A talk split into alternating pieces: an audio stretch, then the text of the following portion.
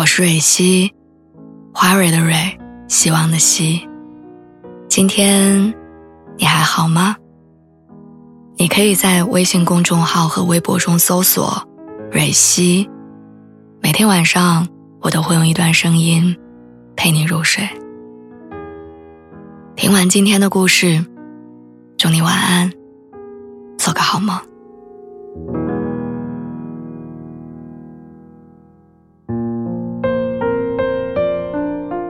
生活总会用一些特殊的方式来提醒你岁月的流逝，比如某个朋友突然结婚，邻居家的某个小孩突然长大，比如你十年前办的证件突然到期，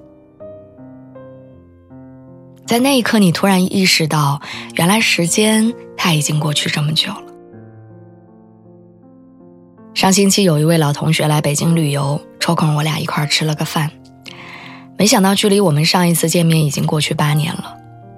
那时候我们高中毕业，去了不同的城市读大学，后来又去了不同的城市生活工作。分别前的最后一句话还是“以后我们要多聚聚”，但从那之后，我们就再也没有见过。这次见面，他是带着孩子一块过来的。我看到她的一瞬间，觉得有点恍惚。当年明明是一个一米六几、胖胖的小姑娘，如今竟然变得瘦弱又单薄。当年那个满脸胶原蛋白的少女脸，现在也变得苍老粗糙。那个在我记忆当中还一直是中学生的她，如今竟然已是三岁孩子的妈妈。龙应台在《目送》中写道：“时间是一只藏在黑暗中温柔的手，在你一出神、一恍惚之间，悟走心意。”以前我觉得长大和老去是一件很遥远的事儿，可如今发现，年轻似乎是很久以前的事情了。仔细算一下，周杰伦和昆凌结婚九年了。零八年的奥运会，你知道过去多久了吗？十五年。陈奕迅的那首《十年》，已经是二十年前的歌了。曾经陪伴我们长大的董浩叔叔退休了，留住蘑菇头的金龟子姐姐也离开大风车了。如今娱乐圈里面的那些明星们，好多我们都已经不认识了。当年听故事的那个人，现在成了讲故事的人；而当年讲故事的人，现在成了故事里面的人。岁月在不声不响之中，穿过了很多人，像极了张爱玲的那句话：“你年轻吗？不要紧，过两年就老。”十年前，我们还是懵懵懂懂的少年；十年后，我们已是各奔东西的大人。岁月不曾饶过我们，而我们也未曾饶过岁月。毛姆晚年时期在作家笔记里写过一段话，很是伤感。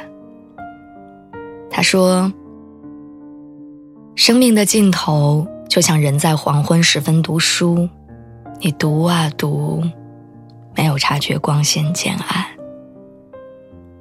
直到他停下来休息，才猛然发现白天已经过去，天已经很暗了。你再低头看书的时候，却什么都看不清了。书页已不再有意义。人这一生似乎都是这样，随着时间的河流不断往前飘啊飘，直到某一天。蓦然回首，才发现自己已经越过了那么多的山河湖泊。有时候我会忍不住停下来问自己：这么多年，我到底做了哪些事情？去了哪些地方？爱了哪些人？我为什么会在这儿？又怎样成为了如今的自己？后来路越走越远，心也就越来越淡。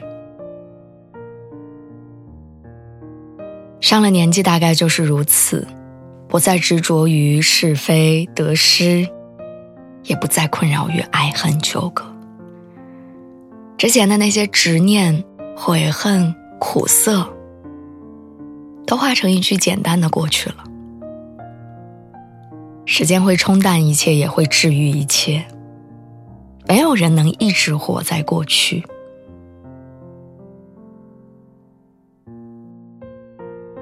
希望我们继续接受岁月的洗礼，然后欣然接受命运的安排。希望死后的墓志铭可以有底气刻上：一生努力，一生被爱，想要的都拥有，得不到的都释怀。晚安，祝你一切都好。